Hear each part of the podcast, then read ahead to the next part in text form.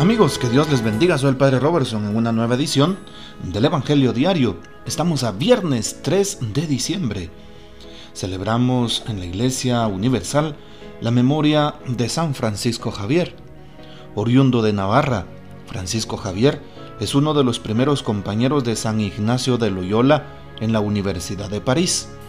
En 1541 lo designan para predicar el Evangelio en las Indias Orientales, actualmente portuguesas evangeliza la India, Ceilán, Sri Lanka, las islas Molucas y el Japón.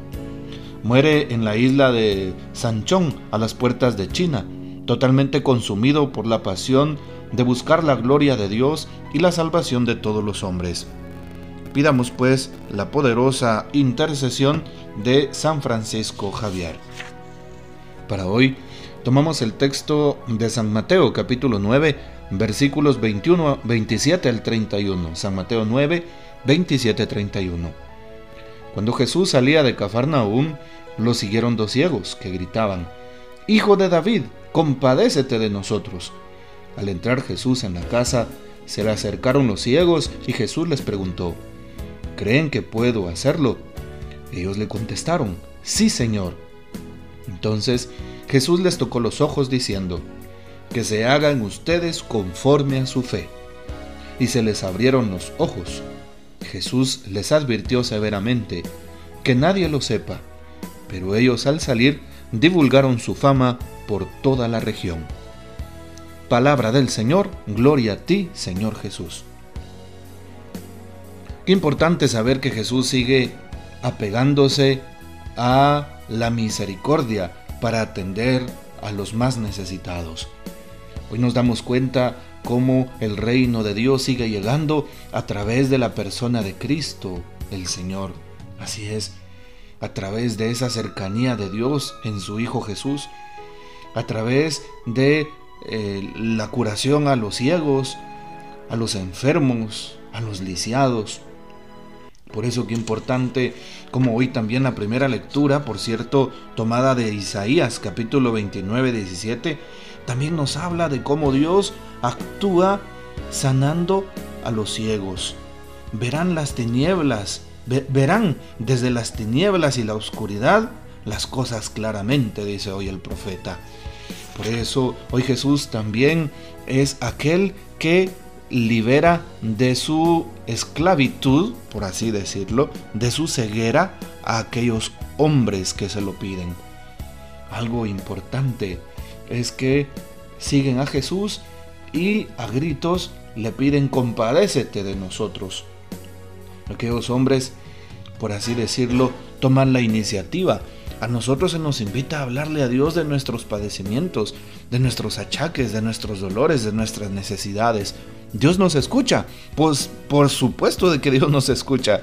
No lo dudes, por eso te invito para que vayas a la oración.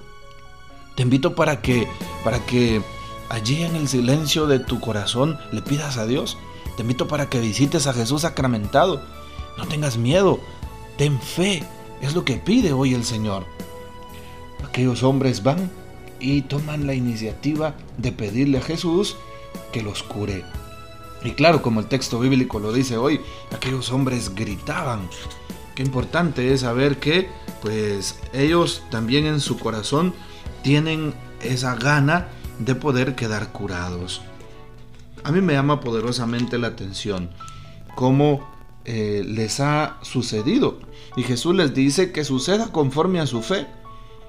Qué importante pues saber que Jesús puede aportarme entonces una nueva visión de la vida con más amor.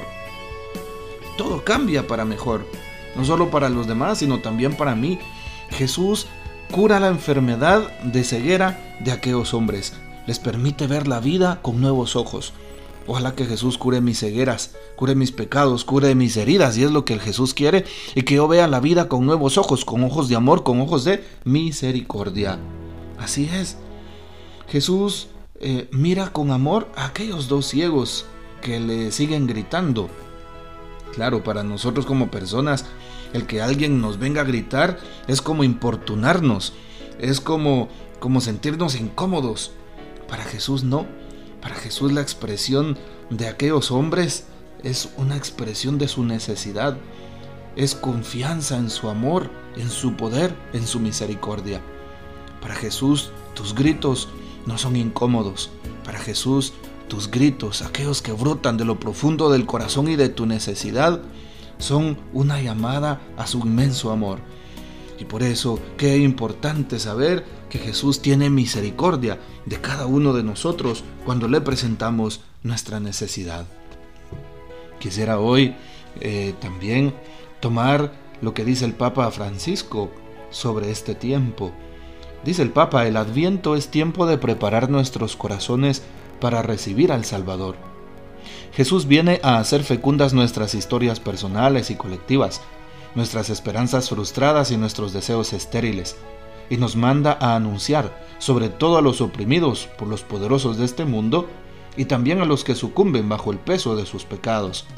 En aquellos días se salvará Judá y en Jerusalén vivirán tranquilos y la llamarán así. El Señor es nuestra justicia. Tomado de Jeremías 33:16. Sí, Dios es justicia. Por eso nosotros, cristianos, estamos llamados a ser en el mundo los artífices de una paz fundada en la justicia. La salvación que se espera de Dios tiene también el sabor del amor.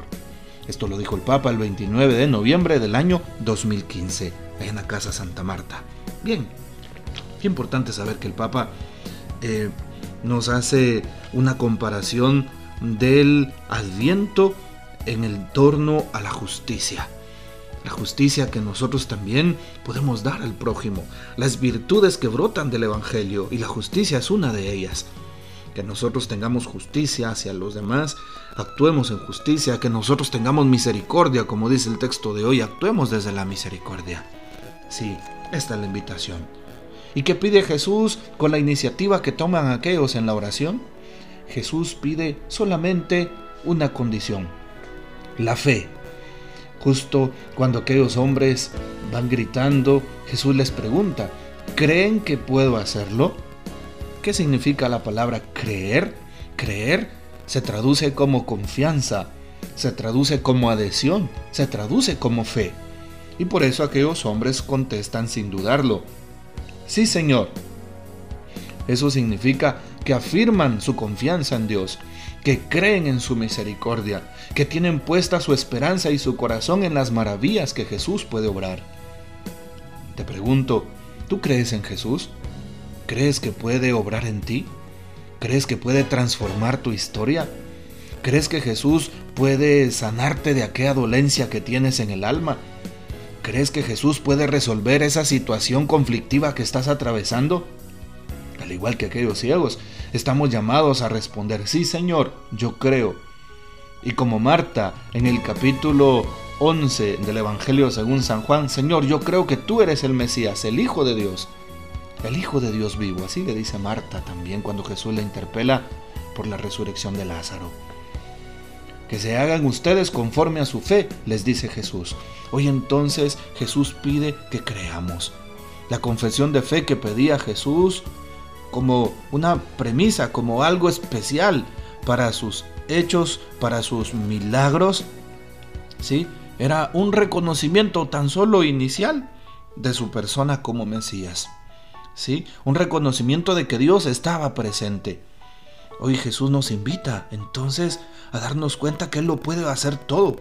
Él puede obrar de cualquier manera y puede sanar nuestras cegueras espirituales, puede sanarnos de nuestros miedos y temores profundos, puede curarnos de aquellas historias de vida que no han sido superadas. Es lo que quiere Jesús. Jesús quiere que seamos felices, que seamos libres. Jesús quiere que nosotros entonces pues andemos en la misericordia y en la luz de la verdad. Jesús sana a aquellos ciegos.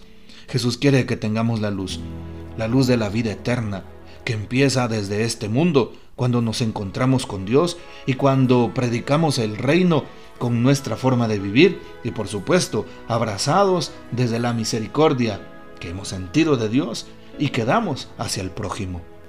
De esa forma entonces vamos también nosotros a ser portadores de la justicia divina y liberadores de la opresión que el pecado pueda manifestar a cualquier ser humano. Pidámosle al Señor que nos ayude a creer en su misericordia, que el don de la fe se incremente en nosotros y así podamos tener nuevos ojos, como los dos ciegos del Evangelio. Ojos que puedan ver la vida, el mundo, las personas como Dios las ve. Así es. Pidámosle al Señor entonces que nos ayude a ver el mundo con ojos de amor, con ojos de compasión, con ojos de misericordia. Que el Señor nos bendiga. Nuestra Madre Santísima nos guarde y gocemos de la fiel custodia de San José.